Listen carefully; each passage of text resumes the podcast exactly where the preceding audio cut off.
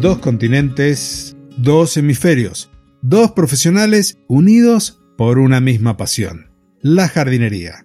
Te damos la bienvenida a un nuevo episodio del podcast de jardinería y paisajismo. El espacio en donde encontrarás conceptos, técnicas, estrategias y noticias del mundo de las plantas. ¿Para qué? La pregunta de siempre. Pues ¿para qué va a ser? Para que tengas tu jardín más lindo cada día. Bienvenido Fernando. Tanto tiempo desde la semana pasada que no nos encontrábamos en este espacio. Muchísimo tiempo, Claudio. Sí, bueno, ha pasado volando, o sea que para mí es como si hubiésemos estado hablando hace cinco minutos, ¿eh? También te, te digo. Sí, sí, algo así puede ser que esté ocurriendo. Vos sabés que estaba pensando también que este es el episodio de noviembre. El mes que viene vamos a tener el último episodio de la quinta temporada y cerramos el quinto año de podcast en colaboración. Ya en enero, sexta temporada. Parece mentira. No me lo digas, Claudio, no me lo digas. Me alegro un montón porque eso es un éxito total, ¿eh? haber conseguido perseverar en el podcast durante tantos años, porque eso es lo complicado, ¿no? Seguir adelante y ser perseverante. Pero por otro lado, claro, eh, cuando me miro al espejo y ya veo que empiezan a aparecer canitas, no me hace ninguna gracia. Habrás visto que hace un par de semanas actualicé también la imagen del podcast, en donde ya figuro con esta incipiente barba que me he dejado después de tantos años. Después de viejo artista, dicen, ahí se me notan más las canas hasta en la barba, pero es así, parece mentira, éramos tan chicos cuando empezamos. bueno, pero más allá de eso, hoy continuamos analizando dos clases más de nuestra flamante Academia Jardín GPT y que corresponden a dos cursos quizás de los más lindos eh, o de los más interesantes en este momento para nosotros. Por lo menos para mí el, episodio que yo elegí me gusta mucho porque está relacionado con la cero jardinería y, y el tuyo con la salud de las plantas. Sí, dos temas importantísimos, salud y cero jardinería, y más en los tiempos que corren con las sequías tan grandes que tenemos. Pues mira, vamos a empezar escuchando la, primera de las clases que desarrolla conceptos sobre las defensas de las plantas. O sea, esas defensas que las plantas tienen ellas mismas, sin que nosotros aportemos nada extra, para defenderse de las plagas. Este es, un episodio de, un módulo, de, de, un amplio curso eh, muy extenso que se está creando y que va progresando día a día, mes a mes, que engloba todo el conjunto de las plagas que afectan a las plantas. El título es Cómo se defienden las plantas contra las plagas de insectos. Y dile por favor a nuestro profesor virtual, nuestra profesora, que nos dé la clase. ¿Cómo se defienden las plantas contra las plagas de insectos? Vamos a hablar sobre cómo las plantas se defienden contra las plagas de insectos. Cuando los insectos comen plantas, pueden afectar negativamente su crecimiento y desarrollo. Sin embargo, las plantas no son víctimas indefensas, sino que tienen mecanismos de defensa para combatir estas plagas. Una forma en que las plantas se defienden es produciendo compuestos tóxicos o proteínas que pueden detener o reducir el ataque de los insectos. Esta respuesta inmunológica comienza cuando la planta reconoce las secreciones bucales de los insectos y los daños que causan a nivel celular. A través de una serie de procesos, la planta puede aumentar su resistencia contra los insectos. Es importante tener en cuenta que los insectos herbívoros y las plantas tienen una relación intrincada. Los insectos dependen de las plantas para sobrevivir, y muchas plantas dependen de los insectos para procesos importantes como la polinización. Esta relación se llama coevolución, lo que significa que los insectos y las plantas han evolucionado juntos con el tiempo. Como resultado, las plantas pueden tolerar el ataque de los insectos, y los insectos pueden seguir alimentándose de las plantas a pesar de sus mecanismos de defensa. Para resumir, las plantas tienen mecanismos de defensa contra las plagas de insectos, incluyendo la producción de compuestos tóxicos y proteínas. Además, los insectos y las plantas tienen una relación coevolutiva en la que ambos han evolucionado para adaptarse a la presencia del otro. Veamos plantas e insectos, insectos y plantas llevan miles de miles de miles de miles de años en, en el planeta y la jardinería y los jardineros no llevan miles y miles y miles de años en el planeta, al menos ejerciéndose la profesión de la jardinería tal y como la conocemos hoy. Y sin embargo nunca ha habido ningún problema. Plantas e insectos se han entendido, han colaborado, como nos dice Lucía, eh, forman parte de un equilibrio. Tenemos que tener esto muy en cuenta, en mi opinión, porque a día de hoy quizás se puede cambiar un poquito el enfoque. Yo entiendo que en los jardines, bueno, cuando una persona es propietaria de un jardín y en el otro lado hay un jardinero que tiene que cuidar ese jardín, yo entiendo que, claro, esa persona quiere que su jardín no tenga bichitos, no tenga plagas, esté todo perfecto, y eso conlleva al jardinero para satisfacer ese deseo a utilizar plaguicidas, a utilizar ciertos mecanismos de lucha, más o menos integrados, dependiendo, gracias a Dios ahora ya se va más hacia un plan de lucha más integrado y, más sensible con el medio ambiente, ¿no? Pero yo creo que hay que cambiar un poquito el chip, no sé qué piensas tú, Claudio, porque, a ver, si se nos va a morir la planta, sí que ya tenemos que actuar. Porque no queremos perder la planta, mm, es más por un tema, bueno, podemos tenerle cariño a esa planta, también por un tema económico, no queremos que se estropee nuestro jardín.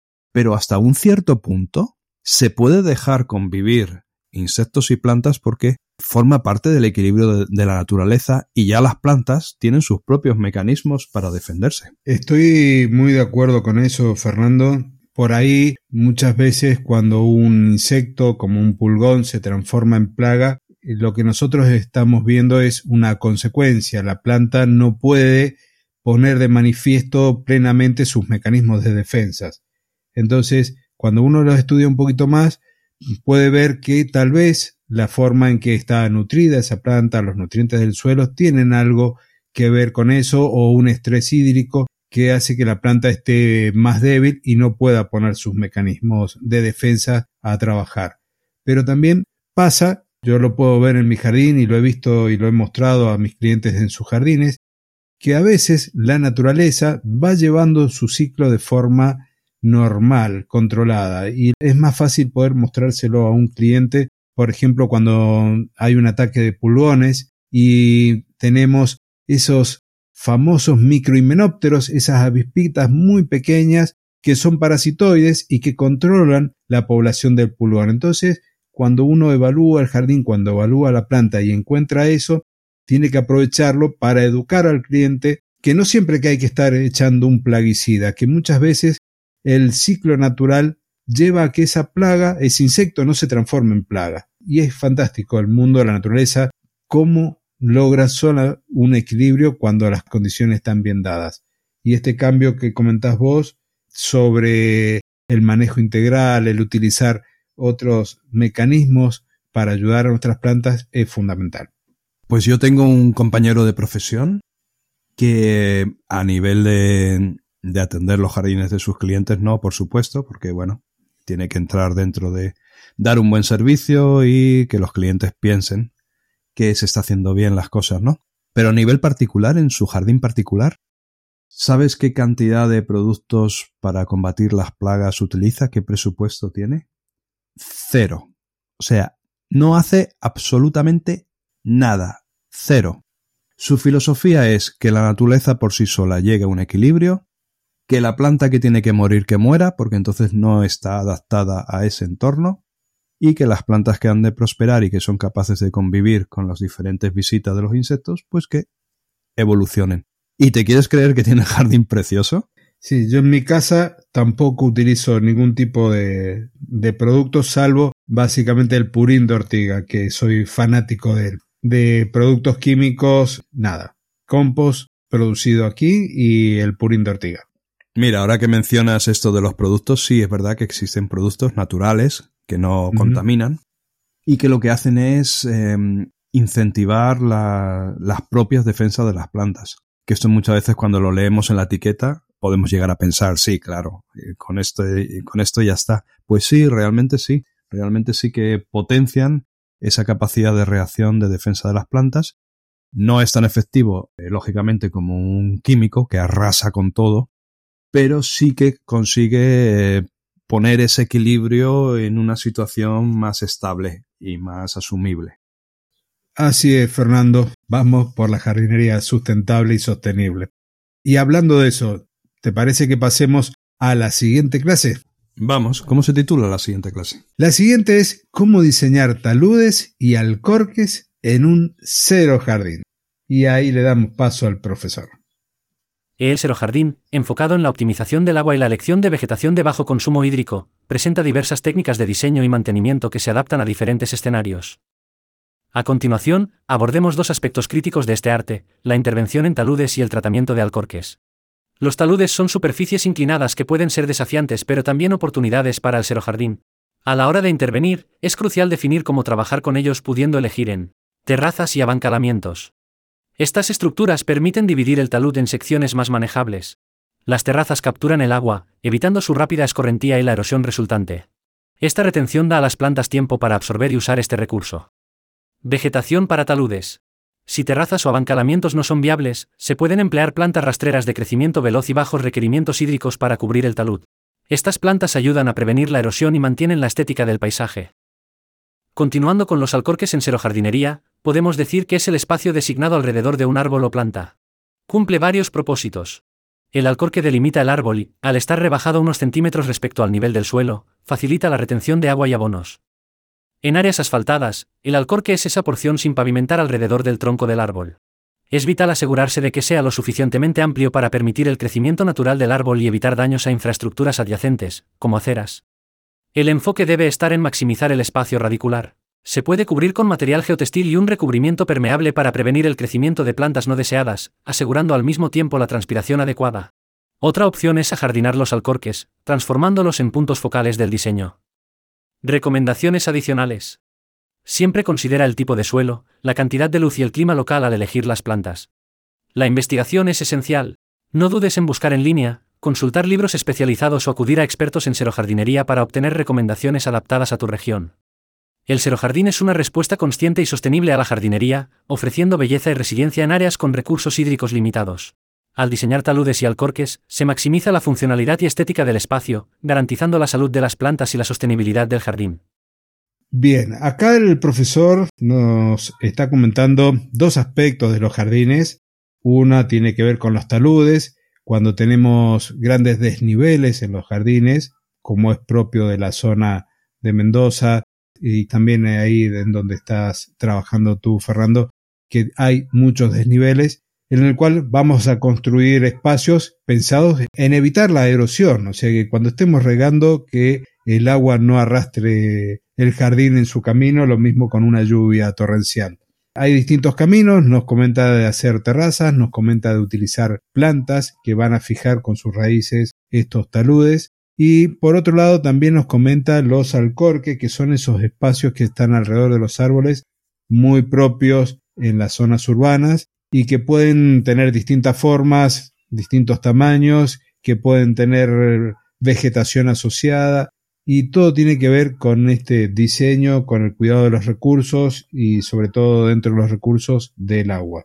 ¿Cómo lo manejan ustedes allí, Fernando? Sí, aquí también tenemos zonas de con mucho talud, porque los jardines, las zonas residenciales, no, no están en zonas completamente planas por lo general, sino que están en, laderas de pequeñas montañas que dan al, al mar.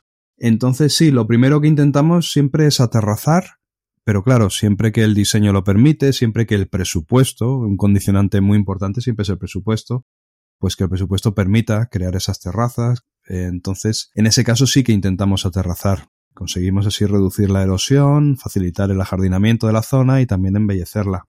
Pero cuando no es posible, pues simplemente con planta, con planta autóctona, con planta resistente, se puede cubrir un talud y puede quedar precioso.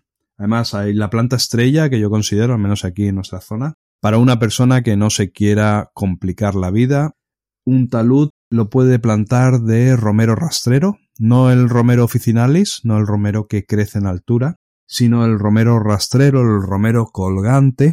Y aquí lo único que hay que tener en cuenta, la única habilidad, el único truquillo, es que mm, conviene podarlos, podarlos como si fuera un seto, con un cortasetos o con unas tijeras de podar, podarlos a menudo, una o dos veces al año, para mantenerlos, eh, ¿cómo explicarlo? Cerquita del suelo, mantenerlos chiquititos, planos, como crear una masa verde, como vamos a decir, un césped de romero. De esta forma va a quedar precioso. Si no los podamos, lo que pasa es que van a ir cogiendo altura, altura, altura, y al cabo de cinco o seis años, ese romero pequeñito, precioso que cubría el suelo, pues se convierte en un arbusto que puede llegar a un metro de altura. Y claro, en ese, cuando se llega a ese punto ya no hay vuelta atrás, ¿no? Ya si luego se podan, ya son demasiado viejos y se estropean.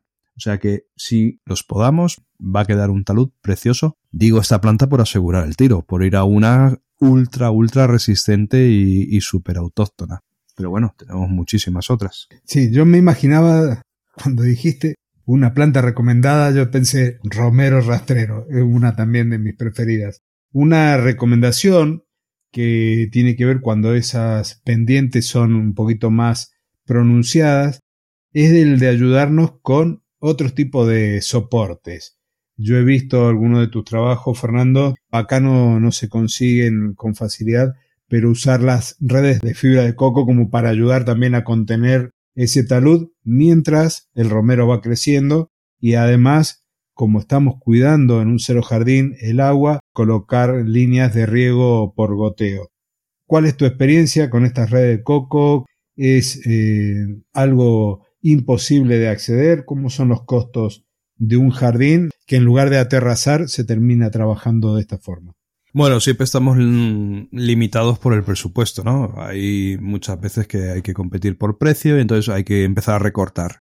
Y entonces no recortas en la red de coco. Pero cuando se le explica al cliente la necesidad de evitar la erosión, sobre todo en los primeros años, hasta que las plantas ya se establecen y el entramado de raíces ya consigue mantener las tierras, cuando el cliente lo entiende y tiene presupuesto para acometerlo, realmente tampoco es que sea muy caro, tiene un coste, pero bueno, es un extra de si, claro, la diferencia entre ponerlo y no ponerlo, pues es o cero euros o unos cuantos euros, pero que no es algo carísimo y es súper recomendable.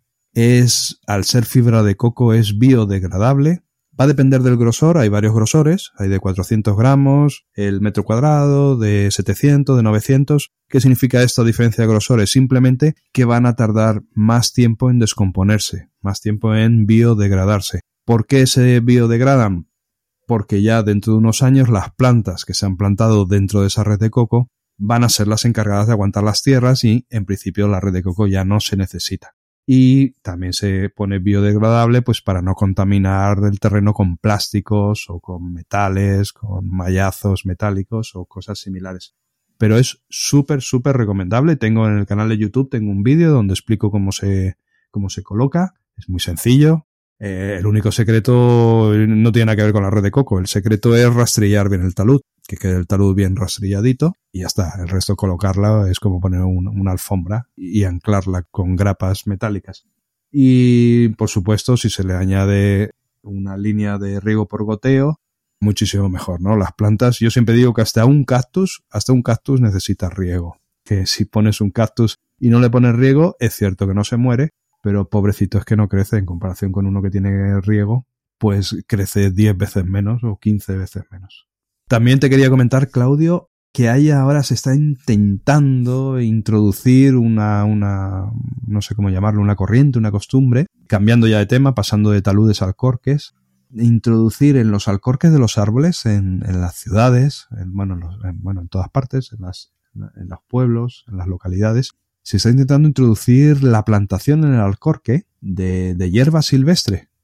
Y no solo porque algunas de ellas, eh, bueno, aportan nitrógeno al árbol, sino porque hospedan insectos beneficiosos. Se estudian esas hierbas que sean las adecuadas para eh, hospedar, para atraer a ciertos insectos beneficiosos, que luego son los que se van a ocupar de controlar las plagas que tienen los árboles. Y me parece súper, súper, súper interesante. Me parece un acierto muy grande y lo mismo que en algunos lugares se está empezando a hacer, lo he visto en Chile, de ajardinar espacios baldíos o algunos sectores que corresponden a los distintos municipios o alcaldías con toda vegetación nativa, generando esto que decís vos, un lugar para los insectos benéficos, pero también como un corredor biológico para que puedan ser utilizados por aves y por insectos que son propios del lugar, endémicos, asegurándole parte de, ese territorio o devolviéndole parte de ese territorio que la misma ciudad le fue quitando. Me parece fantástica esas medidas de recurrir a, a jardinar con plantas nativas. Bueno, pues aunque sé que a ti te sabe fatal, porque a mí también me sabe fatal, y ya lo hemos comentado que se nos pasa siempre volando la grabación de, de estos podcasts en colaboración. Hemos llegado al final del episodio porque tampoco queremos hacerlo demasiado largo. Episodio, ojo al dato, número 271. Y solo nos queda despedirnos, por lo que ya empiezo yo. Si me pudieras ver ahora, estoy gesticulando, dando abrazos, fuerte, fuertes abrazos a todos los oyentes. Lástima que esto no se pueda transmitir a través de un micro, pero ahí van, ahí van esos fuertes abrazos, esos muy buenos deseos para, bueno, para todo lo que concierne nuestras vidas, en todos los ámbitos, laboral, familiar, económico, pero sobre todo, y más importante, en el que a nosotros nos atañe, en el mundo verde, que es de lo que aquí hablamos y de lo que tenemos todos que disfrutar. Un saludo muy grande y nos veremos en el próximo, nos escucharemos, mejor dicho, en el próximo episodio en colaboración. Querido oyente, un nuevo episodio en colaboración con Fernando. Me queda nada más que agradecerte la compañía. También te recuerdo que podés visitar el canal de YouTube de Fernando, donde vas a encontrar estos videos, tanto el de Personal Garden Shopper como el de Mediterránea Verde, su empresa de jardinería y de paisajismo. Nosotros nos vamos a encontrar la semana que viene en una nueva edición, un nuevo episodio del mes de diciembre, el último mes del año. Muchas gracias por estar aquí, por recomendar, por compartir el episodio y hemos llegado nada más y nada menos que a la despedida. Dos continentes, dos hemisferios, dos profesionales unidos por una misma pasión. La jardinería. Hasta el próximo jueves. Adiós. Adiós.